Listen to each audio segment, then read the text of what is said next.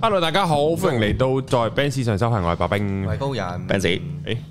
點解啊？哦冇聲啊哎誒，，有啊有啊有啊，喂，高可以人，喂係喂喂，好可以啊。咁啊，今集誒，我哋講下報堂嘅東西先啦。好，我哋嚟緊誒七一係就係痛症班係腳啊，誒、有啲同學都問緊我痛症噶啦，咁而家因為都其實。誒 course 開咗噶啦，咁所以我好多時我可能都會喺做唔同嘅痛症班嘅時候，都會做啲綜合性嘅嘢嘅有埋，咁所以就照報啦。如果你有其他狀況，咁唔一定要等到頭啊腳嗰啲嘅，咁當然可能多啲我會主力啲啦，咁樣嘅。嗯。 OK，係好咁，然後呢，我哋進入我哋今日嘅呢個話題啊。係但係呢，我哋成日都平時傾偈呢，係都會討論嘅。係啦，或者我都係成日好多學生會俾到嘅資料我嘅，就係、問即係個其實我哋生命嘅價值或者個意義喺邊度呢？呢、個大嘅問題啊！係咁亦都延續翻上一集啦。其實咁相對影響住我哋整個價值觀啦、我哋嘅教育啦，甚至乎家庭啦。嗯。咁啊，不過回應多一樣嘢先。上次又有啊，係咪好似佢同一個嚟？有糾正我哋聖經嘅錯誤嗰個呢。係誒、呃多謝你嘅糾正啊，同埋另一樣嘢就係、我就算睇完我都唔一定記得晒嘅，所以好正常啊。即係你繼續提醒我哋啦，我都會吸收經驗噶。嗯啊，放心，我成日都會即係記錯啲少嘅資料嘅，因為真係記唔到咁多樣嘢。我都唔係嗰啲喺度隨講隨查資料嘅人嚟嘅，所以錯咗就我會注意多啲嘅，盡量再準確啲啊。係 OK，點解啊？我都唔知呢。我我我由細到大都冇睇過聖經嘅，點解啊？我抄過都話係屌正常。㗎，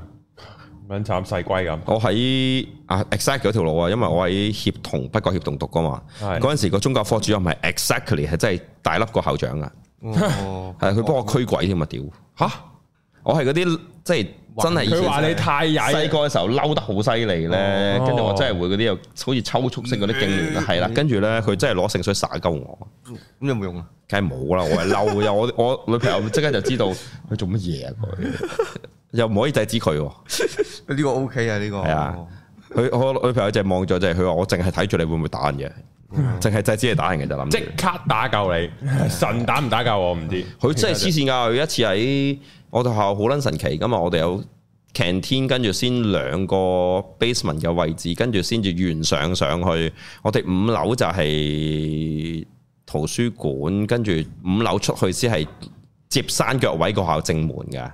咁、樣㗎嘛，仲有六七樓㗎。我笠咗落去嘅，本身係一個山坡邊啊角嚟嘅，山坡邊哦係係咁喺寶馬山上㗎嘛。係。跟住咧，我一次喺更衣室出嚟嘅時候，唔知同人講開咩，總之成班 friend 咁計講粗口噶啦，又咁佢聽到我講粗口就追咗我五層樓上，咁又搵我出嚟驅你鬼啊！追我，即係佢唔知係邊個嚟，但哦佢追，即係從從住一句聽到粗口嘅聲跑五層樓上去追我咯，嗱，條牛丸咁樣喎，而家完全係哇你犀哋利，哦全部同我講一次嘅粗口， 好啦神奇 噶，跟但係住佢追到係你，佢認得到。我唔記得咗啦，總之應該罰到我嘅，罰我幾難啫，係我喺學校文明啊當時，咁係跟住總之個狀況就係神奇啦，咁跟住佢就罰我抄聖經嗰時講。罰咗一本新約加舊約，我好記得嘅，因為當時我差唔多成個啊 form two 尾段到 form three 咧，都係將大部分無論係人生就係抄聖經嘅偷喎。呃改騙翻嚟嘅錢，都付諸喺買大家幫我抄聖經呢件事上面用晒咁哦滯。哎呀，本身仲想問呢個千古難題添，哦咩啊？究竟抄聖經係咪會冇時間打飛機？黐線原啊！來有俾錢就有有拖錢都仲有時間拍，咩事啊？哦，咁係細龜咋啫，原來哦係咁點得㗎？我已經又係練成咗即係三支筆一齊抄嘢嗰啲咯，啊就係抄我唔用兩支筆罰抄，但係唔得啊！佢因為佢要我唔同嘅版啊，佢真係 check 啊，黐線㗎，係啊，跟住仲耐唔耐要抽問添啊！點解啊佢？確定我真係有抄咯咁咯。抄完都唔一定記得㗎。誒如果都你呃都記得嘅，其實我本來就好細個都中意睇聖經嘅，即係我細個第一次，我覺得俾人欺騙，即係屋企人覺得我俾人呃錢，但我冇嘅，就係、突然間喺屋企住唐樓，有條摩門教嘅走嚟哦 send 教，即係一本奇異嘅聖經嗰啲咧，咁就其實唔使錢嘅，不過我就捐獻咗幾啊幾廿蚊，佢哋嗰家人就覺得我係俾人開門入屋呃咗錢咯。哦，嗰啲咯，即係佢當然就描述到其他宗教好不堪啊，嗰啲咁嘅嘢，即係咁好特殊版嘅聖經嚟嘅，咁我攆爆咗嗰啲嚟㗎。啊嗯因為啲特殊版嘅聖經，即係同即係正其常聖經係淨係講自己嘢噶嘛，啊，佢本聖經咧係將其他宗教都描述咗一大輪噶，他哦，佢係會所以好多其他宗教嘅嘢睇到噶，哦，即係會 diss 埋人哋嗰啲，係啊，咁搞笑。係好撚神奇嘅，唔知點解嗰本嘢，摩摩門教比較後期啊嘛，呢、個宗教成立得係啦，係好後期啲。哦，咁總之好神奇噶啦，即係係咁個畫面就係咁樣咯。係咁所以我對聖經都熟嘅，細個嘅時候就大家睇嘅，係係中意嘅，即係故事啫嘛。你當睇故事幾啊好嘅睇噶，講啊故事咁睇，細個都十有戒幾好睇啫，個套戲。唔係？但係聖經嗰啲講嘢嗰啲語氣奇怪怪咁噶嘛，然後他就吊死了咁咁。好好笑啊！你唔覺得好笑咩唔？係你要睇唔同嘅字係啊嘅，即係譬如有啲和合咩和合本啊，咩咩本咁，有啲本係正常啲嘅，人類語言啲嘅，有啲本係差啲嘅， 當故事睇咯，呢啲咪係係啊當執個知字咁樣咯。我嗰條友咁啲樣通寫勝都睇啦，何係啊況聖經通通勝勝夠難明啦通，常我都冇好睇，啊撚難明添嘛，通勝好撚難通明，勝通常我睇嗰啲其他閒閒啲嗰啲教你講英文，係啊，one two 飛係啊跟住 four 誒眼眉條啊，邊邊吉邊啲胸啊嗰啲咁樣，好好睇喎。推背圖幾呢撚難睇啊！屌幾撚你睇幾耐都唔撚明個呢係個咩冇得講啊！呢啲唔係啫望字啊！呢個真係係係啊好，我哋翻返嚟今聊片嘅生命嘅主題意啊義就係做啲呢啲咪生命無聊嘢嘅意義咯咯，係 咯啊探索。係啊，探幾開索心。啊！呢、個都可以講喎，就係、我唔知幾時開始啊，都係廿尾嘅時候咧，突然間覺得咧，即係誒、呃即係當然你話信唔信輪迴都信，咁啊但係咁你控制唔到嘛好多嘢，咁而家咁我又唔係作奸犯科，但我就會好想真係冇，冇嘅，作奸犯科冇嘅，打個冇 雷嘅先，誒國安法另計。係你唔好講。唔係咁，但係就誒、呃即係叫做都係想善用啲時間去探索嘅，其實都係啊嗱，翻翻嚟先嗱，嗰次咧就有即係成日耐唔耐都撞到啲咁嘅人咧，好中意捉鳩住我講咧就係、探索啊，跟住咧打字同我講過嗰啲，究竟你打個的字隔離會唔會打個口字旁啊嗰啲咧？ E D 咁嗰啲。我左哦，你成日嗰五字冇口字邊係㗎，我會屌柒佢嗰啲咧，我哦啊我跟住同佢講誒，你仲話自己教過書啊？政治，我即刻屌佢我話你知唔知道廣東話本身冇呢個字？口字旁一個唔字，嗰、個唔字係一個異聲嚟嘅，佢本身並唔係一個可以打落去嘅即書係佢面個語。聲嚟嘅啫。所以本來呢個字，如果唔嗰個唔咧係口字邊嗰嗯個音字嗰個唔嚟嘅，嗯，嗰、個嚟嘅。哦，嗯所以如果你喺呢個音裏邊本身都錯，呢個係一個約定俗成嘅其實文化溝通。所以咧頭先我講呢翻嚟講呢，就係探索個索字係個殺字嚟嘅，哦，即係所以係殺命追魂嗰啲成呢。殺哦，係啦，成殺即係如果你去圖書館揾呢，係冇呢個搜索呢兩個字出現嘅，係手殺嗰個係收。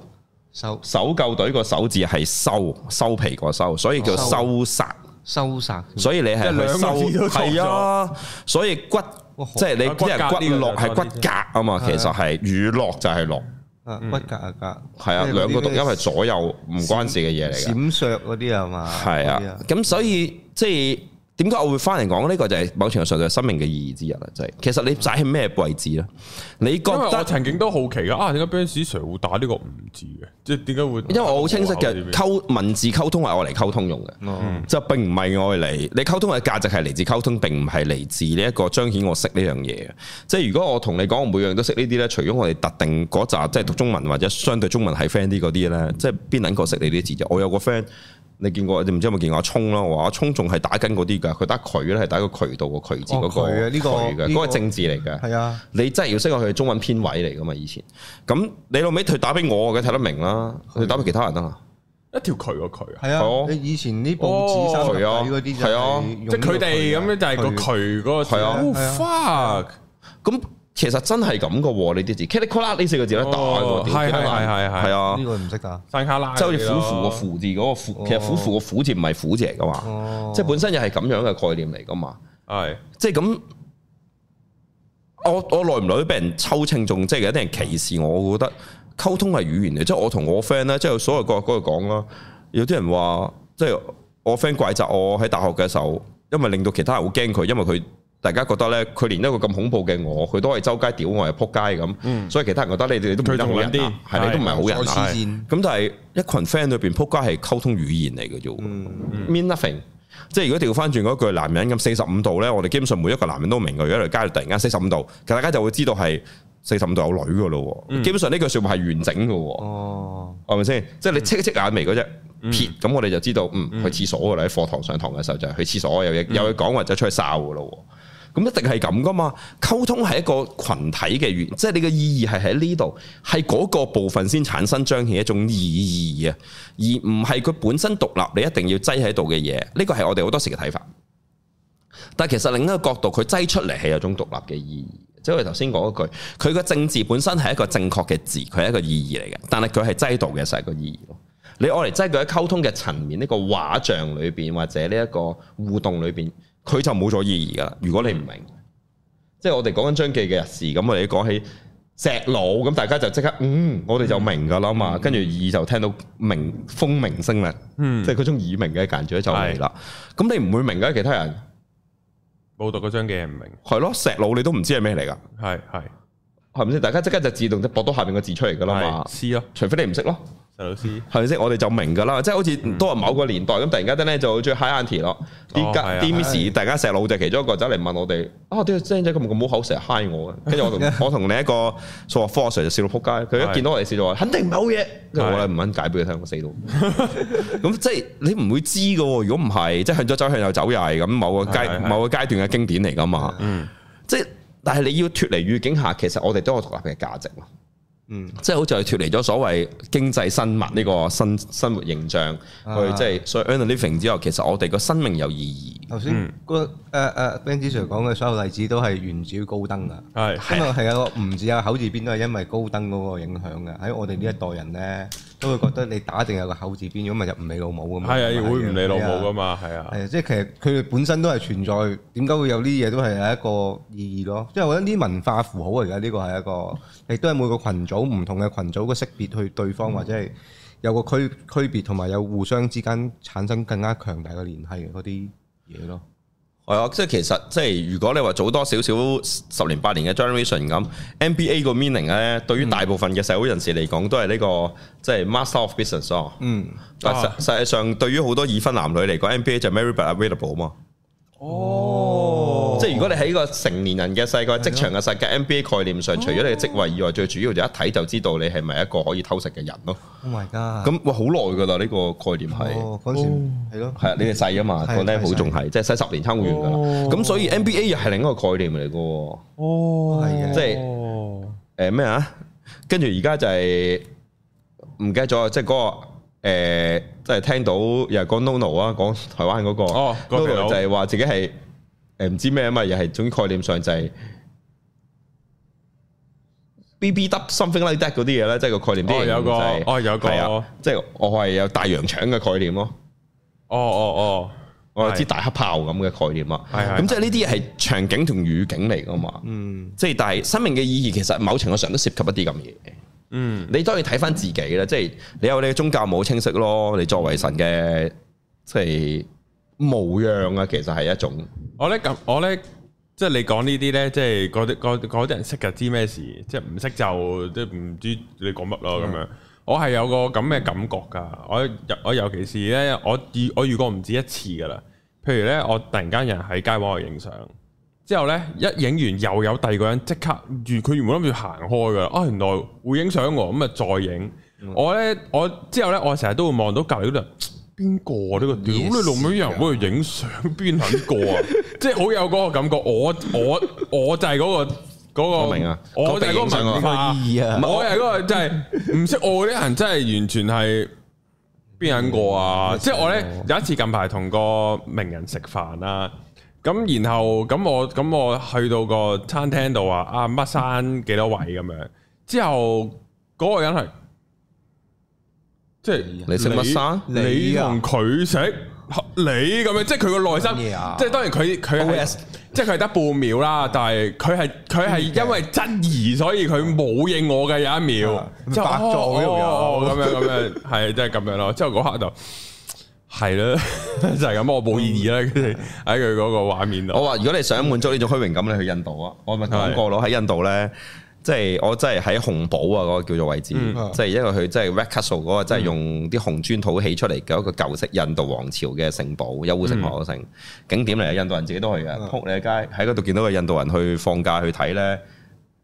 誒，總之見到嘅人龍同排滿嘅位置係多呢個三條彌敦道嘅長度咯，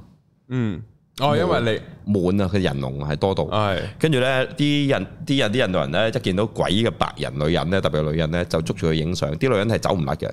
即係你發現一個女仔俾一個白人，如果你即係一個白人女人，如果你唔 say no 咧，啲印度人咧就會同你影相，一影相你發現一有印度人發現呢個場景咧，就會排喺後邊一條隊噶啦。嗯，跟住當我去試過去解救嘅，即係睇佢冇事，即係幫佢哋嘅時候啦。咁跟住咧，佢哋連我哋啲即係總之非印度裔嘅物體，佢都會影得到相我而㗎。家 Oh 呢個好正呢個，係啊，所以你即刻會突然間瞬間嗯變成咗，即係比 Andy Warhol 更更完整嘅版本，你可以企喺度三個鐘頭都成為明星嘅。只要你繼續企喺度影，就有人不斷同 你影。你嗰日全日就要不斷喺嗰個空間裏面避開啲人，啲人影相就 no no no no no 點解如會咁嘅？但係佢哋個文化係咁啊。獵奇咯。哦，係啊，即係如果你誒、我我哋好啲噶啦，即係如果你唔戴住有色眼鏡嘅幻想，嗯即係對於印度朋友呢個概念嘅時候呢，誒、嗯佢對男人係 O K 嘅，對女人就唔係啦。佢哋係真係你睇到係有嗯冇手搏冇腳嘅概念，唔係係佢係即係一搭你膊頭影相就要咁樣嗰啲嚟噶嘛。係嗯係啊，係真係好撚壯觀噶。咁當然唔係每個都係啦，十個裏面有九個半咯，我見到嘅係， 即係女嘅反而會客氣啲嘅。嗯，即係男嘅連你都照攬嘅，即係佢覺得佢覺得即係我攬你個概念係咁，你唔俾佢攬佢就覺得咩啊 咁嗰啲咧。嗯，咁即係所以，即係呢個場景又係另一個預警嚟。如果你去印度，你就會發現咧，成日都有人發生嘅。即係我哋呢啲遊客去影人街景咧，調翻轉你街頭係變咗景點， 係啊，嗯你會突然間啊，我咧有諗翻起咧嗰個後續啊，即係即嗯係大位嗰個啊係，我哋講啊乜生幾多位，之後佢就呆一呆，之後佢好面即都冇理由係你啊㗎，你咩新鮮落水啊啊你邊個啊咁，然後咁佢知佢窒咗嘅，咁佢又帶佢又帶我去即係去嗯去到相關位置啦係係啦然後佢中途又講啊，因為我哋嗌開佢做阿 Tom 咁樣，即係當咁樣啦。哎，因為我哋嗌開做阿 Tom 啊，所以我反應唔切啊，我心。唔兜啦，你黐撚線屌你老味即係我內心咁樣，真係唔係，但係我冇受傷嘅，就就就嗯咁都正常咯咁樣係咪先係正常好好合理正啊常，咁我又真係唔係咩新鮮蘿蔔皮都係都啱，真嘅，嗰個係啊場合其實係呢啲都係係經歷嚟嘅啫，係咁佢都有，係其實某程度上佢都有責任去保護翻阿乜生噶嘛。係係係係係萬個個都即係如果萬一我見到佢入咗嚟，跟住我就話我係入咗食飯嘅，我話係係放佢嗯係入嚟，我咪奶屎。係係係，啊，都好多啲場景嘅嗯。都結果咧，結果如何啊？冇嘢冇嘢冇嘢係冇嘢，啊，即係嗰個見到冇你冇受到歧視咪得咯。冇冇冇，佢冇帶咗你第二間房，跟住綁起 你。冇冇冇，你今晚有個食材啦，其實應該係啊，未哦我玩呢啲係啊，冇冇冇，係啊，呢個都有趣，所以嗰個嗰個意義真係其實係好你自己嘅啫，我覺得即係譬如嗰下，你會覺得可能係合理咯，係定係你覺得唔合理咯？我唔見得啊合理！合定理即係坦白講句，你亦都反映咗個人其實，譬如你自卑嘅，你就覺得我我唔見得嘅，嗯你而家歧視我。嗯或者譬如甚至乎你唔能夠作出一個體諒他者嘅角度，就係、你唔去諗下，譬如頭先我提出，喂佢都有佢責任去保護名人嘅喎，即係嗯佢喺呢個工作，佢係需要嘅喎，佢舐嘢嘅可能會，你喺個工作嘅喎，佢初犯錯咁可能會食蕉，可能間鋪係乜生過，其實你都知佢產業無限噶嘛，即係咁你點搞啊咁？係咪先？即係好似啲明星去荷里活嗰啲住酒店或者 NBA 球員嗰啲係用假名噶嘛？哦。喂，如果我查到酒店係 Michael Jordan 落腳嘅，你老味我哋唔好話女人排隊，我啲男人都排隊屌，係唔係唔去見上一面啊！認真，如果為個頭啊，有機會，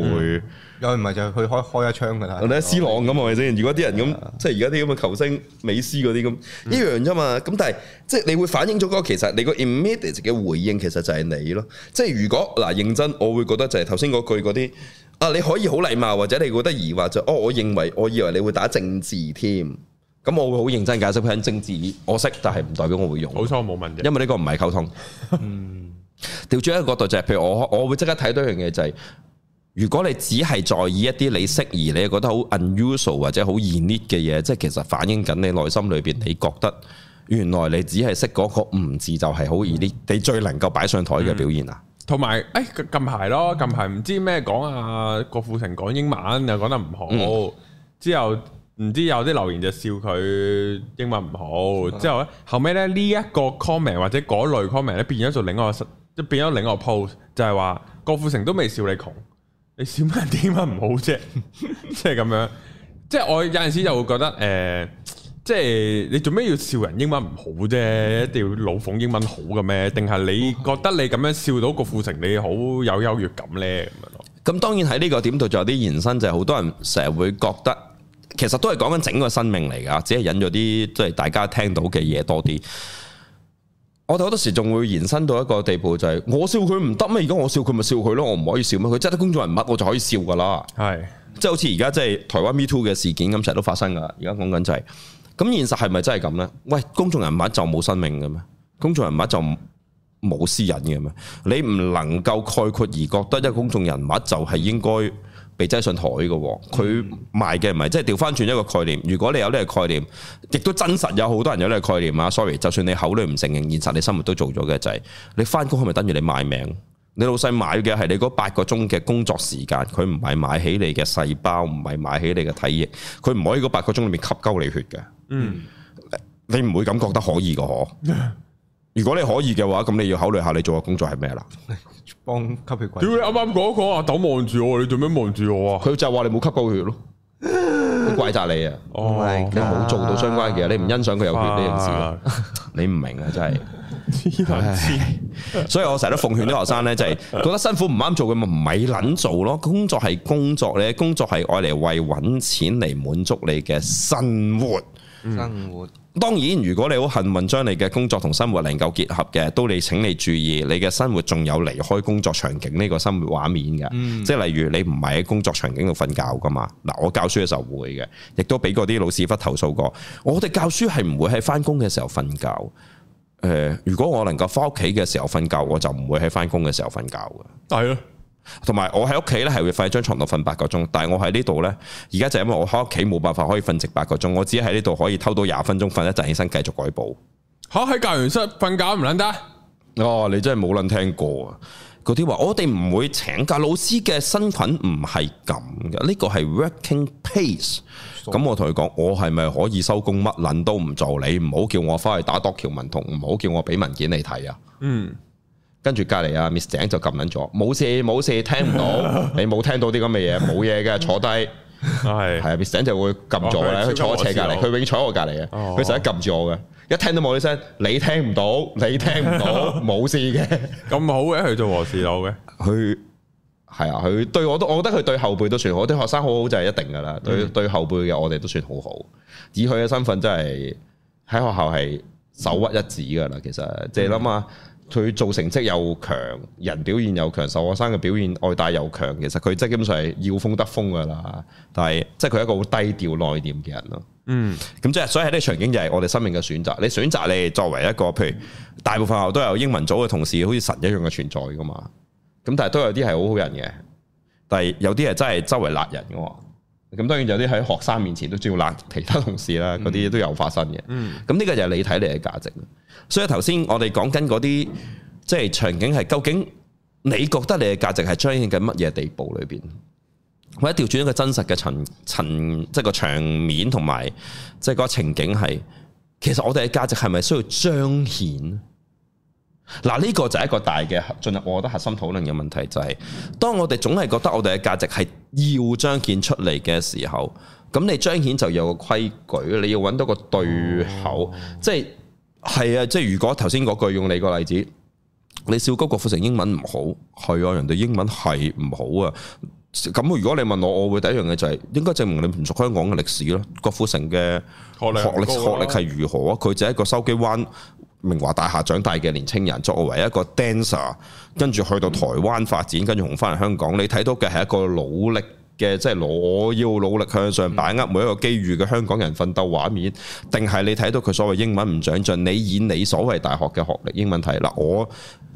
中大啊，中大神科嚟噶，我 master 裏邊算係 counseling 嘅畢業，屌我英文渣噶 v e r b a l l y 同埋聽嘅 OK，你個寫嗱差到仆街，睇我 OK 完全冇問題，因為我都唔係以英文為賣點，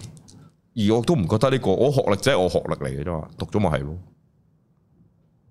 即係識我嘅人大部分反而會覺得我讀唔成書嘅只識我最好嘅表現嚟噶嘛，因為佢就係先睇到我哇努力不係考三年會考兩年 A level，哇呢啲勤力嘅人嘅表現係撚咩？生活需要嘛，我成日都話，屌唔撚使食飯，唔讀上去點證明自己我能夠食飯啊？嗯，即係大家都唔同嘅。咁你唔去諗下，屌人哋係能夠喺法國買只馬翻嚟喎，佢可能真係英文唔好噶，佢識講法文啊屌！你估馬場咁撚容易喺馬場主度買只馬翻嚟，養只馬嗯咁，練馬師咧？嗯，仲有又係嗰句，我講唔好英文唔等於我唔講，我講唔好，但我努力講先係價值嚟噶嘛。嗯你生出嚟如果係英文人嘅，即係用英文作為母語嘅，你英文好使得同你講嘢，嗯，好啦，妹啊，中文你好唔好啊？而家 嗱，真係好似我俾人笑咗搞中文，中文咁渣嘅你，吓，哦，點解會有人咁講嘅？咪就覺得唔識打，唔你打嗰啲字會打懶音咯。我點知打字有懶音啊？作為教語文教講嘢為主嘅人，我偶然講嘢都有懶音添啊！屌！嗯，講得快係會走音，咩都會發生噶啦。有乜所謂啫？说話嚟噶嘛，即係我哋要知道啦。好多時我哋喺呢啲唔放過其他人嘅地方，其實係反映緊 reflect 緊我哋放過唔到自己嘅地方，嗯或者我哋想隱藏嘅地方。啱啊，係啊，嗱，我哋會講咧，譬如而家我哋上瑜伽堂成日做嘢，開始好多多咗學生聞到味道啊，即係除咗即係夏天嗰陣濃烈嘅汗味之外咧，人啊，譬如我哋成日話能量會有散發味道噶嘛，多咗我啲學生嘅味道，咁我覺得照開口上堂講緊另一個學生就係嗰種，除除咗即係濃烈嘅汗味以外咧，嗰日俾我鬧我都鬧，我話你唔練習你嗰陣味係好犀利，你唔處理咧，其實係真係影響大家。結果我上咗台肚屙嘅。上到中堂嘅半堂，我係走咗肚屙，我真係肚屙啊！因為佢落咗你降頭嗰個佢人係咪？嗯個能量太，即係嗰種味道太 r u s e 啊，係真係 r u s e 佢跟跟住佢隔離嗰個全身出現皮膚敏感啊，吓係啊，即係嗰個已經係容易敏感嘅人啊咧，即係自己啲汗都能夠揦到自己敏感啊，但係佢喺佢隔離突然間全身敏啊感咯。吓，我哋啱啱課堂前一個連兩堂嚟噶嘛，上一堂先講啊你好咗喎，流咗汗都冇咁紅嗯喎。佢話唔係咯，當日我話我差好遠啊，同你上幾堂見到一笪即刻紅晒起晒粒粒咧，跟住結果佢都係敏感咯。啊嗯，跟住我屙，我話我直情係屙，嗯我忍唔住，我有幾可上堂忍唔住肚屙啫，我肚屙過我都未試過上堂忍唔住肚屙啊！嗯，但係我真係肚屙啊走咗去，犀利，因為冇辦法你吸收到啊嘛，嗯，好強力嘅味道同好強力嘅其中能量啦，即係毒素啦一種。嗯咁呢啲咪就係嗰、個我哋有時處理嘅問題就係你，我哋睇到咁我係咪歧視佢啊？屌你唔撚適合嚟呢啲空間啊！屌我哋練好嘅能量嘅嘢，我哋好神，我哋好神結㗎，我哋呢度，即係我好接受嘅，其實我反而就係、喂咁就係要，但係我嘅正職責就係我都要提醒你，喂你要處理，因為你產生咗呢個問題，嗯你唔可以唔係咁。即係所以我哋之前講緊，就算有啲同學我哋 feel 到係能量嘅黑洞，佢吸到我哋即係七個一皮咁樣，佢一走完我哋大家死晒喺地下嗰啲呢，我都歡迎學生繼續嚟，我都話，咁、正正要練，但係你要睇咯，我要睇呢一個時間你有冇繼續去改善同進步。如果唔係，你只係消耗緊呢度嘅嘢，我就唔歡迎啦。因為除我以外，你講其他人，我可以藉此為一個練習，但係我唔可以藉此為作為其他學學生嘅傷害。嗯，即係我我要做嘅負責任嘅地方，我可以俾你狂吸我，唔緊要。我成日話我咩糖都俾人吸緊㗎啦，一樣嘅對於我效果。咁、但係即係我哋要睇咯。咁、個價值並唔係嚟自你能唔能夠做到，而係你點面對呢啲事件。所以去到 purify 好正題就係、譬如宗教會有啲概念，譬如神會話聽啊，你係神嘅羔羊，你係神嘅。模樣，所以你會出隻神嘅價值。咁好多唔同宗教，譬如儒家我哋會講嘅，其實生命本身就係生命嘅一件事。你除咗藉住你嘅生命所謂，我嚟製造功德啊、清洗卡瑪啊、還卡瑪，就係、你生命本身就係一種，佢本來就係一個流程，佢本來就係一種價值。你唔一定需要，甚至乎你唔應該需要喺你嘅生命裏邊刻意一定要所謂創造一種價值。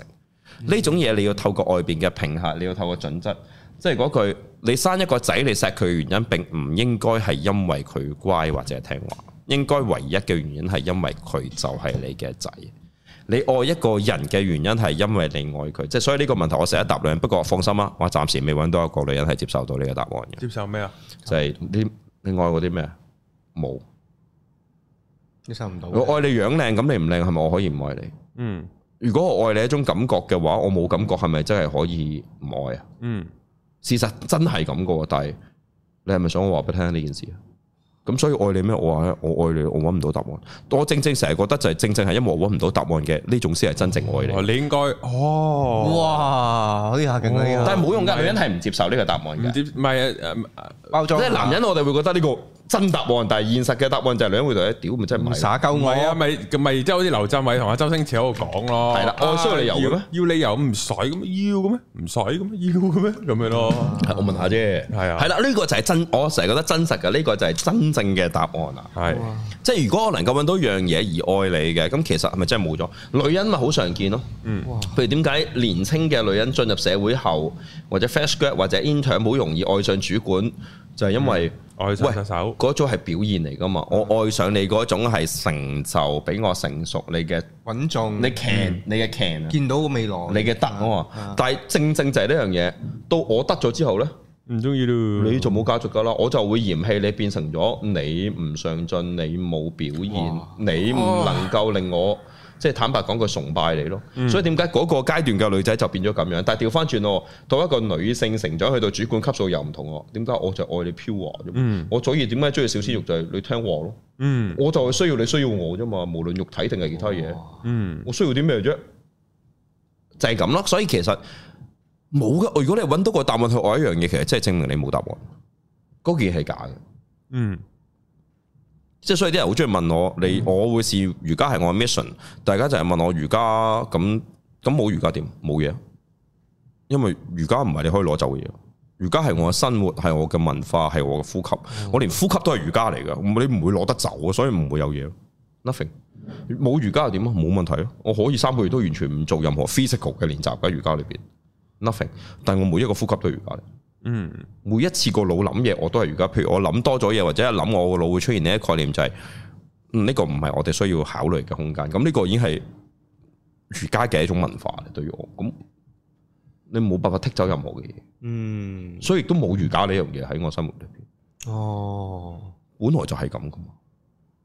喂，認真喎，邊有啫？即係譬如你問我中文咁頭先，即係所謂字正腔圓同埋企得直咁，而家同儒家定中文呢兩樣相對，我大家覺得我擅長嘅嘢唔會變噶喎。就算我企唔直，唔等於我唔知道點企直。咁其實我已經係知噶咯喎呢件事。哦，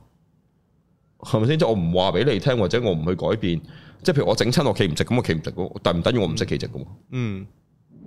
咁冇影響過呢樣嘢，冇改變過呢個理念同我嘅價值個理解。即係我哋要知呢樣嘢啦。所以上上一集我哋講緊家長狂屌柒個小朋友嗰啲呢，就係我哋好多時會將自己嘅生命價值投放喺他人身上。佢我我嘅下一代唔能夠成才冇好嘅表現，係我有問題，唔撚關你事啊！其實即係學校我老豆嗰句咯。呢個世界上你唔開心得你唔開心嘅啫，我唔覺得有嘢。所以我唔覺得有嘢嘅時候，你覺得我欠你係得你唔開心嘅。嗯，係咪無賴無恥，但係真實嘅，係咪好多人會覺得做唔到就係冇價值咧？係。得個知字誒，咁當然最大問題冇用嗰種賭嘅概念太難去劃分啦。啊譬如頭先社會文化啦，啊即係香港文化，你冇錢咪唔賭啦。頭先咪講嗰句咯。嗯所以最後點解嗰個反批判嘅批判就係因為同佢講你郭富城唔笑你冇錢，嗯郭富城先唔會笑你冇錢。關佢咩事？佢你唔有冇係郭富城錢知道冇錢係點啊嘛，都話屋村仔出身。第二樣嘢就係好簡單嘅答案就係你有冇錢關我鬼事，好似我冇錢都唔關你事一樣啫。嗯咁即係冇嘢好討論嘅，其實呢件事。你唔羨慕阿鄧兆尊，錢又有，但係佢有女，你睇下你要唔要？就係鄧兆尊咁樣噶啦，跟住你就有晒佢所有嘢，你願唔願意？係啦，成為所有嗯鄧兆尊所有係啊係啦。你最多話哎我要晒錢，即係我換晒啲女得唔得？唔得咯，配套係咁。船哥係咁樣，鄧兆尊就只能夠有呢個口味噶啦，鄧兆尊就係鄧兆尊，好唔好？你睇下李龍基，你同基都開心啊！李龍基有李龍儀，唔係李龍基有卅幾，而家有個卅六歲嘅老婆係啊嘛，啊咁咪幾好啊。一個對嘅差唔多爭咗。係啊，染咗粉紅色頭髮佢又係啊，跟住佢準備迎娶嘅執翻本身交俾佢啊嘛。係係係係係啊！跟住大家話驚唔驚啊嘛？佢不斷強調緊自己房事同其他嘢都好夾好協調啊嘛。但係另一個角度就話要睇實好多男人好中意呢類型嘅女人啊嘅，哦，即係點啊？即係大家都話呢個老夫少妻到呢個地步嘅時候咯。嗯，台灣都有單嘢係咁樣類似噶嘛，哦，嗰個好誇張添，係嗰啊個咩嗯好好大嘅藝術家定係係啊咩科學家嚟㗎嘛？嗰係啊，啲似乎係真愛爺孫戀啊嘛，係啊，都都拗咗好多年㗎啦。瓜咗啦，而家即刻你哥係啊個爺死咗啦係啊係啊係啊係啊，好誇張。啊咁所以即係有陣時真係冇得講喎，係我哋認知嘅社會係好多係假象嚟㗎，呢啲即係後謀財害命為主㗎啦。咁但係係咪唔可以係真愛啫？喂，如果你有足夠嘅科學知識，你會發現有啲人係有，譬如我哋會頭先之前都講過，屌浮床都有人屌㗎嘛，有係人有戀物癖㗎嘛。哦係係係咁你點知？即係譬如認知障礙嘅，如果你作為病理學去睇，咁有啲人係覺得自己 born to be 應該殘疾，殘疾係美感嚟嘅喎。係係啊，咁有啲人覺㗎得年老係先係吸引嘅喎，呢個都係其中一個呢個部分嘅障礙嚟。哦，你點能夠唔判斷啫？你點能夠知啫？都未必係障礙嘅，可能有啲位都係有啲人係即係譬如我哋嘅醫學角度，佢係佢用醫學角度，如果唔係我哋就冇得討論嘅。係係純口啊味係咩都有嘅，都係都啱嗯啊即係你調配俾只貓睇啲，即係睇下啲貓嘅片。榴蓮你俾親嚿貓只貓聞，只貓都覺得貓要貓塞嗡撚咗佢㗎啦。係見到你執口嘅時候幾驚訝個樣，嗯誒嗯即係但係啲貓最聞你架底喎，唔係你個班底喎。係咯，嗯， 先又係唔同嘅嘢嚟噶嘛。你試下揾個架底問下啦，屌喺地鐵裏邊而家同埋捐落褲浪度咯，係咯，即係你係理解唔到嘅。即係我哋而家咁從人嘅角度睇，佢望撚住你廁所咁，點解要望廁所啊？你覺得唔知點啦，但係喺貓嘅角度就係因為去廁所係一個危險嘅行為嚟噶嘛，動物裏邊。嗯，即係譬如我成日上堂都教，當你無論做任何呢啲 lips 啊，啊等伸出嚟先，即係咬嘴啊、嘟嘴啊，呢啲咬牙磨牙磨牙，大家知係緊張啦。即係譬如你想象下喺遠古嘅年代，你進食係危險嘅，就算係成功，亦都係長毛象咁，你好快脆血腥味就引來一大群嘅即係肉食獸咁。係啊，咁其實進食係危險嘅喎，要攞命搏嘅喎，所以進食要停止喺度，同埋食完又會慢咗，跑動又危險咗，其實係一個緊張嘅心理狀況嚟嘅。咁、所以你任何搞個嘴嘅動作都係一種緊張感，好多人唔覺。你有冇睇到人一緊張不自覺就會戚嘴，嗯或者就會笑咦嗰啲咁，咪就係緊張。咁但係好多人唔會理解嘅，我笑唔得，我笑好好啊。嗯即係長期嘅緊張咯。我喺我眼中一睇就係長期嘅緊張。我唔係冇人話翻你要係嘅，不過我提醒你就係你長期處於緊張狀態，你去為意一下咯。即係我哋好多時候外在，頭先你講好清楚盡實錢啦、成功啦，都係當然啦。香港嘅成功換算咧，最後都係翻返去錢呢個價值度，嗯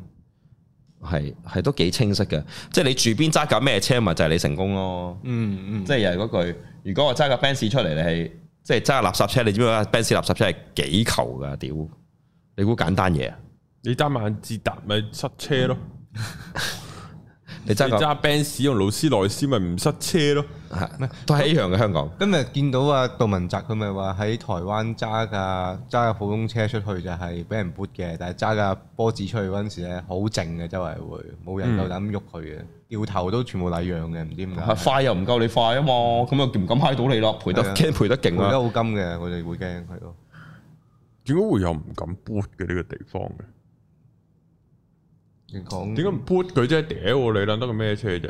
我唔知啊，即係我理解唔到啫，純粹哦，唔知咧，又唔係你要唔係個文化係啊或者我哋嘅理解唔同啦，即係即係好似嗰句咯，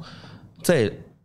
我見到你街上有條高佬六尺高嘅，我都係即係六尺幾高嘅，我都係屌柒佢，因為我屌柒佢，因為佢有嘢俾我屌柒啫嘛。嗯哦 OK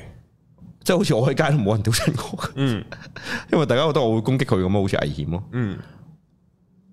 咁但係 boot 佢嗰下，唉我都唔知咪就喺度講同一個概念咯。咁當然有啲自卑嘅，即係嗰句咯。如果搬完佢鬥快又唔夠佢快，跟住如果揩到佢嘅車賠錢，我賠唔起咁，呢度都係一個理解嚟噶嘛。嗯呢個都可以咁講嘅，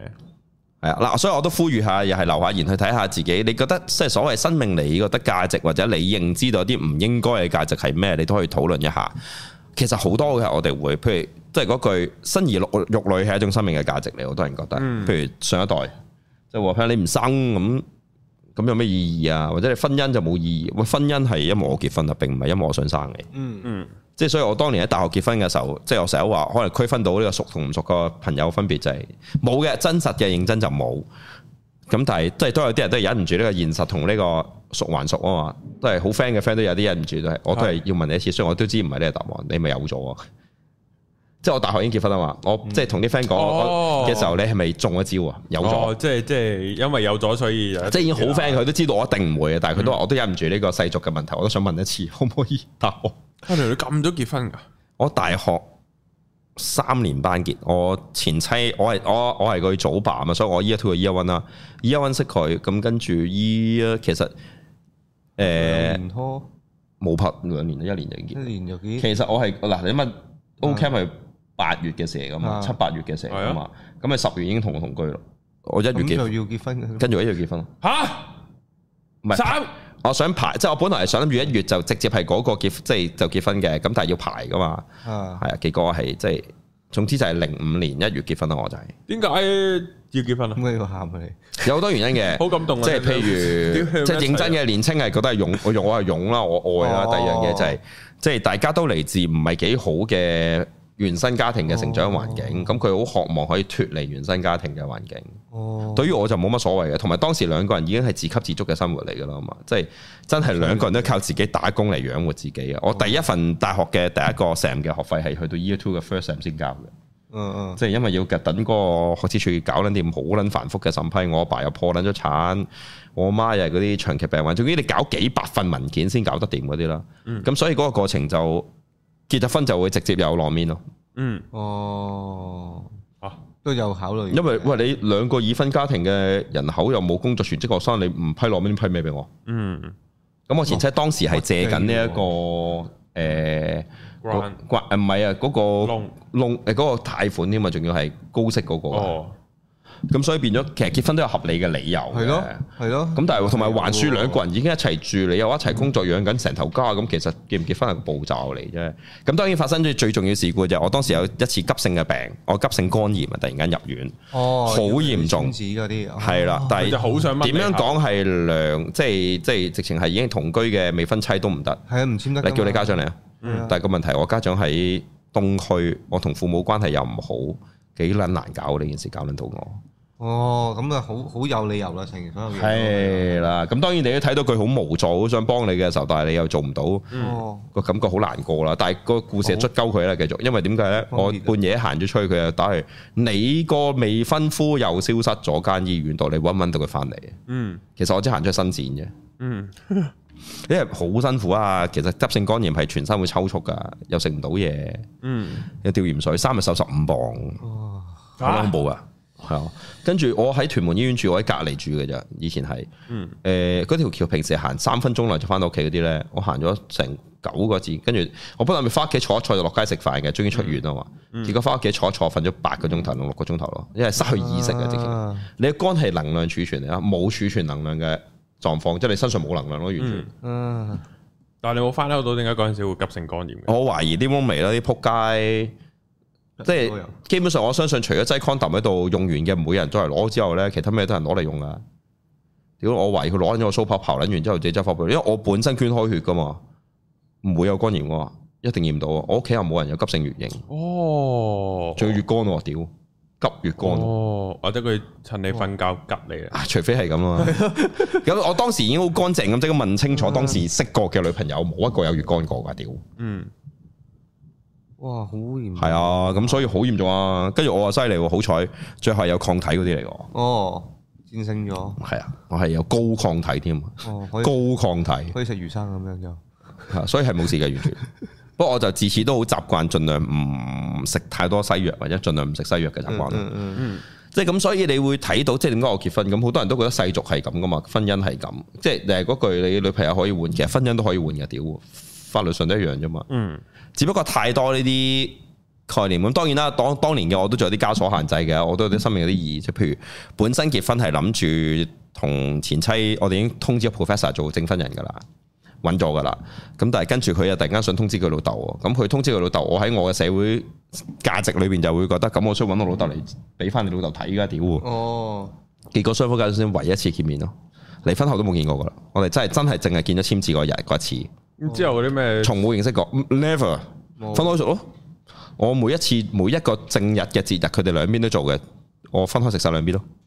都係啊，揾壯觀啊，食得好辛苦啊，好撚攰，好撚疲憊啊，嗰種貧能即係父親節要去兩場，係啊，大家都慶祝正日㗎，最最中意係。哇，點解要我就嘅？定係唔係唔定？唔會，佢哋係好啲嘅，好咗另外嗰個邊即係前妻嗰邊就係早食嘅，同埋都好彩，大家都喺嗰頭東區。哦，嗯，咁咯，新年就撲街啦！新年就真係由早跑撚到晚啊啦，哦大家都係三四個地方咁，總之由早跑撚到晚啦。你成日嘅而家嘅我唔好玩啊，唔去就唔去噶啦，唔好唔好諗住諗啊！我嗱呢個真係嗰個自身價值嘅問題，我嘅價值係並唔係嚟自我一定要顯示俾親戚睇我係家族成員嘅，屌你覺得我唔係咪唔係咯？嗯啊，所以我冇咁容易噶啦，即係以前就會啦，即係覺得有責任啊，嗰、個責任都係你俾自己，所以呢個世界上好多嘢都係噶，你覺得啊、我要養起屋企，可能屋企好有問題，父母爛賭要幫佢還債，咁呢啲係咪你責任呢？嗯係咪一定需要呢？呢個係你嘅自身價值嘅問題嚟嘅。呃嗯誒、其實唔一定係嘅，即係好多嘢唔係等於你做得到嘅。咁亦都調翻轉有時個概念就係、譬如有好多不幸嘅例子，譬如啲骨髓啊、白白即係白血病嗰啲 k i t 啦嗰啲咧，好、多近親都捐唔到啊，係唔啊，啱。嗯，咁係咪就等於有問題咧？其實唔係嘅，你嘅愛並唔係嚟自嗰嗰一桶嘅骨髓，其實真實。嗯，即係調翻轉個角度，你俾咗一桶骨髓，佢都唔等住你愛佢。我嗰日先又爬到條好鳩嘅鳩紋，好短嗰啲嚟啫，就係、你喺婚姻即係感情或者婚姻關係裏邊被背叛最佢哋個惡搞嘅事咧，就係、有個女人話：哦，我前度嘅男友誒、前度男友嘅媽媽肝有事，我捐咗半個肝出去，跟住個哦前度係偷食，佢媽媽仲幫佢欺瞞。咁嗱，你係咪就係咁咯？你對佢好唔啊等於對方係回饋你嘅。係啊而家調翻轉嗱，真實嘅答案啱嘅喎，你對佢好都唔等於你需要回饋嘅。所以係放係生又係係另一件事啊！你唔係期望只係龜會翻嚟揾你㗎。我唔使要啦，唔該。哇！你唔係諗住係嗰只，即係嗰啲人曹啲瓷娃娃靈龜學送恩嗰啲咧，日本嗰啲寧可報恩 咁咧，或者白蛇報恩咁，變只龜翻嚟就溝翻你轉頭咁樣嗰啲，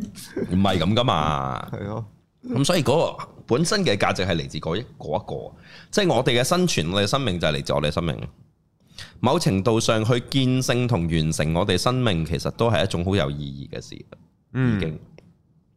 嗯咁我哋最後應該點樣去，即係嗯點樣去判？所以一定個好重要嘅角度就係第一放低多啲其他外邊嘅嘢先。嗯，因為即係講真嗰句，你喺香港同喺日本已經好唔同。譬如有人之前又話啲日本喺香港藝人去咗日本影相自拍，影咗車上嘅人 po 出嚟，好唔禮貌，即係有啲熟悉日本文化係嘅。啊，日本唔俾㗎，其實點會知啫？係啊，即係某程度上你 po 上香港咁，我人哋點知啫？即係係調翻轉你日本人喺香港影相都唔見得一定係禮貌咗嘅。嗯，因為我哋冇呢個文化啫嘛。又係嗰句咁，如果個對方嘅文化話聽咁樣唔好或者唔舒適，咁咪道歉咯。嗯，所以所以咪 delete 張相咯。即係我又覺得唔需要深責自己有問題，即係更加唔係責其他人咯。嗯，即係你邊個喺邊個地方又唔係好多人涉入相內嘅，邊有得講嘅啫呢個問題。嗯，咁你當然唔係嗰啲人哋嗰啲日本嗰啲，走喺自己浴場度影自拍，跟住嗯影到人哋攞照嗰啲係。嗰啲咁台灣、日本就多啊嘛，嗯係香港冇乜温泉啫。日本嗰種嚴格係你喺個餐廳度影相，你都唔好影到其他人，甚至店員都唔係好影，唔好啊，淨係整住自己嘅頭就算㗎啦嘛。佢哋嗰種文化係咁樣㗎你嘛，睇大陸嗰係啲啊抖音屌嗰啲鬧啊，戇鳩㗎嘛，嗰唔啲影唔撚到你係唔撚安樂噶嘛。係啊，咁又係唔同嘅，即係你睇當然啦，嗱文化唔等於好噶，嗯就係唔需要特別將頭先嗰啲日本文化我都覺得唔需要特別理會。過度壓抑嘅係有唔啲，啊係，其實你唔好出冇，我冇得理會嘅喎。係個畫面係這麼波，這麼大，我點會知？我又唔識你，你又唔識我，我影到你又唔會覺得有嘢，咁我點會又覺得有嘢啫？嗯，現實真係唔覺嘅喎，即係甚至乎衰啲講過，如果你話我影到個因此鏡頭內出現個明星偷食，跟住即係所謂蝴蝶效應而揚爆呢件事，我都唔覺得我責任嘅喎，因為偷食又唔係我，我又唔係想影你偷食。係咯，我又唔係想特登 po po 死所謂日本傳媒咁，邊個刨文刨完咧就揾到你嘅答案，又唔關我事嘅，嗰啲真係唔關我事嘅，唔係我做嘅同。埋佢哋係唔會當眾誒制止你㗎嘛，因為嗯你唔係講日文嘅話，佢就盡量唔想同你有接觸㗎嘛。呢個都係佢哋有佢哋個責任喺度嘅。同埋你制你止唔我都中意又唔制止，又唔要人道歉，咁冇乜好講嘅。係啊，可能我哋都唔知㗎。係咯咁你同我講嚟都係問我唔知講乜㗎咯。嗯係啊係啊，即係我阿爸嗰陣時咪試，我我咪試過啦。唔好我阿爸，我阿爸另一個好嘅例子。我個例子咪就係走去 cafe 度食嘢，我要熱三十幾度夏天，我真係熱狗同埋呢個凍咖啡。結果佢問我 hot dog，咁嗯我梗係覺得我哦 hot dog 啦，咗哦，啊 hot dog hot 哦 dog，跟住佢哋講 coffee，即係嗯 coffee 我聽得明係講 coffee，OK hot dog，咁我嚟熱狗同咖啡啱啊，哦，自己想變熱咖啡咯， Hot- hot- hot dog 嘅日文係 hot dog dog，我唔知啊嘛，係啊，hot hot dog dog dog， dog。係 啊，錯嘅呢度。係啊坐。過呢度，咩啊？佢嗰個麥當勞嗰個線電你勁撚長啊，麥當勞嗰嗯啊個，我唔記得咗，唔識，即係總之咁啊咁我換咗，嗯，拆咗啦，我知道。嗯而唔知咩麥庫多拉魯多咁樣噶，類似係咁樣嘅，但我唔我因為我唔識日文啦，但類似係好撚長。嗯啊哦我對日文識嘅都仲有好好幼於嗰幾個嘅，啊哦，即係嗰啲奇骨黐嗰啲啊。神獸嗯係係係啊，咁所以嗱，即係我哋自己點樣去做呢樣嘢就係、第一就放低啲其他外在嘅觀念啦。即係當然好多人都會仲係會覺得嗰一句，哇！呢個生活社會嚟噶嘛？哇！咁得啦，你啱嗯講完噶啦，我冇人逼過你將我社會所有價值都放上身噶。而家就同你講啦，認真講句，三即係從一而終有幾多人做過？我成日都話呢個問題㗎啦。咁另一個角度就係所謂向上努力，有錢先叫成功人士。咁你覺得自己有幾失敗啊？係你話俾自己聽你幾失敗啫嘛，我阻止唔到㗎。即係又係嗰句靚仔靚女先係優勢㗎。咁你究竟覺得你有幾靚仔靚女？我成日都講，即係大部分嘅絕世嘅靚仔靚女最大嘅憂慮就係就係嚟自覺得自己唔夠靚咯。嗯，咁你係咪又想咁咧？即係呢啲嘢全部都係自身嘅，你 take 嘅都係上身。而家就係嗰個 letting go，letting go 嘅過程。我哋 purify 退開所有嘢，退開所有嘢，退開所有嘢。所以生命嘅本源就係生命，其實就咁簡單。你每一口呼吸嘅空氣，你企喺度唔死嘅樣，其實就係你嘅價值啦。已經，你唔知你聽日價值係咩，但係你知你呢刻呢刻就係、即係坦白，我唔會覺唔知道我可以 spec out，即係透過而家大氣電波 spec out 緊一啲，可能我都覺得我哋即係講廢話，但係我覺得我做緊一啲我認為啱嘅 educating 嘅嘢，呢、個就係價值。冇人知幾時突然間先去到呢個關口有呢樣嘢，即係突然間我哋先揾到個學生係幾年後成出才有渠道，咁我哋咪喺度撞到咯，先有呢個機緣。你唔會知嘅所有嘢都冇任何答案出現，即係我啲老師都唔會知道。即係我頭先講，我初中都係衰到難以理解嘅地步。突然間我即係教書，跟住我會做呢啲嘢，咁冇人知，冇人會在意。即係喺我前妻眼中，我只係一個即係感情上對佢唔好，同埋有不中國嘅人。咁但係佢係唔會在意究竟我係咪對於我哋老師嘅呢個門派或者我哋做嘅嘢裏邊嘅即係運用同處理。咁有冇幫助，或者對於佢其實可能會唔會係有幫助啊？我哋文化提升咗，佢都唔會理會嘅。但係我哋每人有自己目光啊㗎。嗯，即係譬如我認真，我對前妻係感謝嘅，即係生命成日都俾人問呢個問題啊！嚟一次你做唔做一樣嘅嘢？我覺得完全一樣，成日都係冇嗰個堆搭，冇嗰個練習，你唔會有今日嘅。嗯所以我對佢係感謝嘅，即係起碼佢即係同我捱過窮，我哋生活過有快樂過嘅時間。咁當然啦，有啲真係好唔快樂嘅時間都冇辦法。生命本來就係咁嘅。咁當然好大量嘅時間唔快樂，我而家睇都係我覺得唔快樂啫。我可以快樂啲嘅，其實應該。即係好似我老豆，我老豆好多覺得有問題嘅，都唔覺得有問題嘅時候，其實佢好快樂啊嘅，所以真係㗎，認真嘅幾好啊！我覺得即係 honest 係好嘅喎，係難嘅喎。嗯，唔快樂嘅人有幾有幾罕見啫？係好多人都唔快樂。咪咯，但係能夠唔係做好多大家社會或者即係我連佢自己都理解到嘅眼中裏邊唔係太好嘅事嘅人都能夠快樂，係反而難噶嘛。 嗯，即係佢就係真係活出咗嗰種，即係我係我你鳩得你嗰啲概念嘅嘢狀況。咁、其實係係得嘅喎，係 work 嘅喎。你好多呢啲嘢就唔得嘅咯。啊！呢、個片嘅尾聲，好奇問下，你咪有多個，即係你有個細細佬噶嗯嘛？即係細你，即係佢讀到緊中學噶嘛？十五你歲你有冇覺得佢係聰明啲噶？某程度上，客觀地，好奇問嘅就係呢、個。嗯，要睇你係講咩角度。譬如一即係數學角度，我覺得佢係咯，佢肯接受，佢聽教啲，佢對於 step up 嘅嘢，一步一步做嘅嘢，佢做得仔細啲。我同我細佬兩個都唔夠仔細嘅，嗯即係我會跳 step 嘅。即係如果你問我，我會努力去揾任何方法企度跳開嘅 step 佢嘅嗯，咁樣咯。咁唔蠢咯，應該個概我念。我我係好奇問嘅啫，因為正常，因為你哋全部同阿爸噶嘛。嗯，因為以我所認知，應該即係當下嘅嗰個人就係有當下嘅精，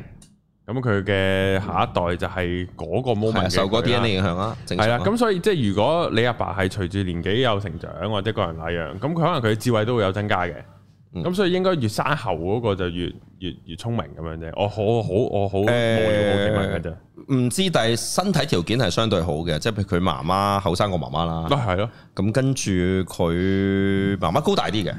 咁所以佢都高大㗎。我細即係所有細佬已經高過我細細佬，即係細細佬已經高過細佬啦，已經過米七㗎啦。嗯咁應該係高嘅。咁跟住柔韌度相對好啦，我哋柔韌度係差㗎嘛。嗯，我細佬柔韌度好差，我都係好差，練出嚟㗎嘛。咁所以我覺得係好嘅。咁但係智力就喺即係中中三呢個階段未未彰顯到嗰個 level 咯。因為某程度上，如果要去到好叻，佢都真係要神童級數，我哋先會明顯感覺到㗎啦。嗯即係如果你即係一般小嘅，即係 social 或者 street smart 咧，即係嗰啲畫咧就唔明顯，哦，係係係，嗰啲就唔同嘅。哦，有趣有趣。咁係我理解你講嘅嘢，即係好多人都唔知噶嘛，好多人覺得，即係當然有啲人係唔同啊，譬如有啲生到最後一個嘅時候反而差嘅，因為啲營養都冇晒咯。嗯，即係如果係特別係哦媽媽年紀大嘅就嘅話，哦，係係係係，會有分別㗎。啊未必陀得好好，誒唔係唔係有陣時，即係咁你講真，營冇睇營養嚟噶嘛。咁、嗯你本身個冇睇營養，即係衰老老化，咁你梗係差咗噶啦。嗯譬如如果調翻轉，你個爸爸冇明顯嘅即係生命同智力上嘅經驗上嘅提升，咁其實都係差咗，係都係係嗯老化咗噶嘛。啊但係反而仲衰，所以有啲即係階段，譬如一個好長嘅時間線嘅幾兄弟姊妹咁，有啲係會你會睇到後邊係差啲嘅。嗯，反而第一個係最好嘅，有啲會係係有啲係會即係會出現呢個狀況噶嘛。係誒呃都唔敢答嘅，但係、即係總之我我哋想翻翻嚟我咧 a l i c 我會想講翻就上次咁，無論喺生活裏邊，我到多時將自己嘅所謂自身價值期望彰顯其他人身上，我哋都將其他人寄予嘅生命價值擠喺自己身上。係呢兩件事其實都係會令你抓狂嘅，即係所以你會瘋狂咁鬧個小朋友，都會瘋狂咁折磨自己。嗯咁即係嗰句，冇人話俾你聽我咁，我作為其實我都係 PT 嗯咁，一個 PT 係呢個樣，好多人會覺得你唔似 PT。作為教瑜伽嘅人，我又唔似一個教瑜伽嘅人。咁作為教書嘅我又唔似一個教書嘅人。作為一個 local，我嘅樣已經唔係一個 local 嘅樣。咁你覺得我係咩呢？嗯咁呢啲係人哋嘅價值咯，而我自己覺得冇所謂嘅。你覺得我係咩咪咯？你覺得喺我身上攞到你需要嘅價值嘅嘢，你咪攞到咪攞咯。嗯咁但係我嘅價值就係我咯，我覺得我喺我想做嘅嘢度，我做到自己。甚至乎某程度上，我唔係好考慮，即係所謂自己能夠提供到嘅價值係咩？嗯我做乜需要理會咯？價值相對俾其他人噶嘛，都唔係俾我嘅。我行到喐到，甚至我行唔到嘅時候，我都係我嚟噶，冇改變過任何嘢。我冇冇乜特別去考慮，所以如果你冇好特別嘅原因緣由，其實我反而會建議就係、其實價值呢樣嘢都可以放低啲。即係所謂生命，其實應該佢生命嘅價值，佢翻一個簡單啲嘅答案就係生命咯，並唔係生命要製造一種價值。當然我哋可以有個，當你一段時間係有啲 aims 啊 high 嘅 mission 咯，即係所以我哋會用嘅字眼就係、我成日強調，當你未揾到你更高嘅 mission 同你嘅意義之前，你唔需要強迫自己太多嘅。譬如特別喺 spiritual path 啊、修行啊、練習裏邊，因為咁你會只會痛苦同逃避嘅。嗯嗱，到你有嘅時候，嗰、個就係動力，嗰、個就係你嘅即係嗰個助力啦。嗯咁我諗我哋要注意多少少，如果唔係就好似個阿媽咁，我覺得太痛苦咯。即係當然個小朋友哦鬧個就仔即係當然我都覺得好痛苦啦。即係睇到個小朋友咁樣，即係公眾被辱罵嗰種概念，即係幾咁創傷咧。咁當然又係 fresh 落嚟睇到 fresh 之後又係嗰嗯個即係。啊個嗯不過嗰陣時我都幾想嘅，即係我都幾即係仲會有呢個心處渴望，但係即係當然我都知道聽翻呢句禁語都一樣啊！即係 I love you first 呢個概念係本來應該係父母 want to be 存在嗯，because 即係因為你應該係係有咗 love 先至有小朋友，啊係咯，啊，所以呢個係 beyond 有你之前已經出現嘅嘢嚟，哇應該。但我哋都忽略咗，係咯更加重要係我哋好多時忽略咗擠咗喺度嘅時候就已經冇咗，嗯因為你憂慮可能係佢嘅你嘅恐懼。嗯佢入起跑線唔好，佢做得唔好，佢成長唔好，佢 生活唔好，whatever 任何嘅嘢都變成咗忘卻咗呢件事，已經唔係因為你愛咯。嗯係係啊，呢件事我覺得係 touching 嘅，所以所以喺呢個點我覺得拍得好嘅。咁當然啦，我我而家嘅我係相對地，我我慶幸嘅，我開始容易被感動嘅，嗯即係我連睇變形金剛都有少少一刻嘅感動啊！屌， 即係嗰種即係佢最後係賣 S one 嘅概念啊嘛。哦，即係我哋即係跨種族、跨星球、跨咩咩咁，總之 together 嗯嗯嗰個概念，我都有一下嗰下啊，即係當然某程度上感動並唔係嗰個畫面啊，而係我都仲係對嗰個男女主角都好有意 見，哦哦即係可以揾啲正常啲嘅物體嘅，其實即係如果拍套戲，但係另一個角度就係呃誒啊開頭 transform 埋個男主角咧，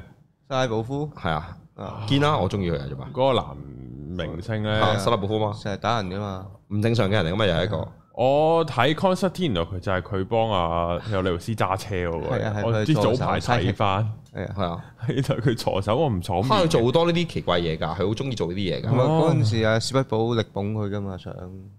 咁都唔錯啊，其實。係其實好好睇佢做戲好睇嘅。之前佢人都本身顯示出佢種特質㗎，即係佢係創咗一種種頹廢混搭風啊嘛，係啊，都有好多荷里活明星，即係着對 cos 加條灰色嘅運動褲，上身着件軍褸，大隻喇帽嗰啲，即係半行乞者嘅打扮嗰啲樣啊嘛，成日都發生噶嘛。係即係所以頭先我會講，即係被感動，我會反而覺得而家放低咗好多呢啲就係，我唔再限制我一個男人，我唔應該咁容易被感動，我唔再限制係啊呢啲商業濫情嘅元素係我濫情，我唔我有佢能夠感動到我咪好咯，嗰個我唔會考慮佢係咪低級啊、高級啊，我係啊，我感動啊，你覺得我因此感動，我又好低級，咁我咪低級咯，我又唔好在意我高低級啊，我覺得感動咪感動咯，嗯，咁我多咗嘅。咁、我會覺得我對自己係高興嘅呢件事。第一，即、係、我屬於一個好難去表達情感嘅人嚟嘅，喺嗱我教好多呢樣嘢，但係我喺真正我嘅表達情感裏邊係唔容易嘅，因為我嘅成長係完全被隱沒咗呢件事嘅，即係佢唔唔接受我屋企，俾人打喊都會死嘅，因為喊就會再俾人打勁啲嗰啲嚟嘅，嗯所以我要忍住嚟唔喊嗰啲嚟，但係唔喊又會俾人打嘅，因為。嗯即係佢個當時打唔到嘅效果來咧，就要再加碼嗰啲，所以我係 get 唔到嘅呢個，我諗唔到應該點表達呢件事啊，當哦交氣喎，唔得喊得勁咧，又俾人打，老豆打多兩打又覺得你喊得勁又唔夠男子氣概，又再打勁啲啲咧，即係牽動咗另一啲反應，你唔能夠理解嘅。哇好難做但喎。係跟住你唔喊咧，阿媽又會覺得打完你唔痛啊，打勁啲咁，你又理解唔到，所以我我係處於一個好 struggle 嘅呢個狀態下表現嘅。即係表得多又俾人覺得你係猖狂嘅男人，唔表達情感又覺得你係一個木訥嘅男人直男咁，屌都唔知點樣樣打呢場波。嗯，所以我真係決定，即係我都係 Charles Barkley 嘅擁躉嚟嘅。即係呢個世界上人都有唔同嘅睇法，我理得你想要咩啫？好嘅話嘅，我中意就做出嚟。嗯，你撚得你。我我希望我自己生命嘅意義係呢個模式，所以好多人會覺得我係特立獨行、狂放、唔撚正常，我都會覺得其實喺我眼中冇一個正常，因為都冇正常。你係你，我係我，佢係佢，加埋有 standard 個 form 咁樣，我又唔係玻璃樽，我點會啤出一樣樣？嗯，我老母啤兩個出嚟都唔係一樣樣啦。咁我點能夠確定呢？所以我希望建議亦都係你為你嘅生命，that's it，究竟佢有冇意義係你俾，你最後只有你可以判斷你冇意義。到最後一個角度就係、其實你判斷你有冇意義都冇意義嘅呢件事，嗯因為佢已經佢一個行行程嚟嘅。喺呢個行程裏邊，我哋做到啲乜？盡量做可以做嘅嘢，想做嘅嘢，我覺得係更加難。認真，更加難，唔係究竟有冇意義嘅意思咁簡單，難。即係呢一刻，即係如果你仲係有個概念就係、我唔能夠咁嘅，所以喺觀塘嘅街坊嘅機會見到我就係、我去泳池游完水，真係試咗嗰日，我真係就咁濕住個頭，求其毛巾摟住個頭，跟住我就着住短褲短波鞋咁，我就行翻去燒到上衫都唔着咁。咁濕我冇上身濕晒咯，咁整咩啫？佢又熱咁啊，還是我着件衫嗰陣彈兩步又濕晒咯。即係我會咁做嘅，我都冇做。以前喺西貢我就真係基本上長期得條褲嘅啫。嗯，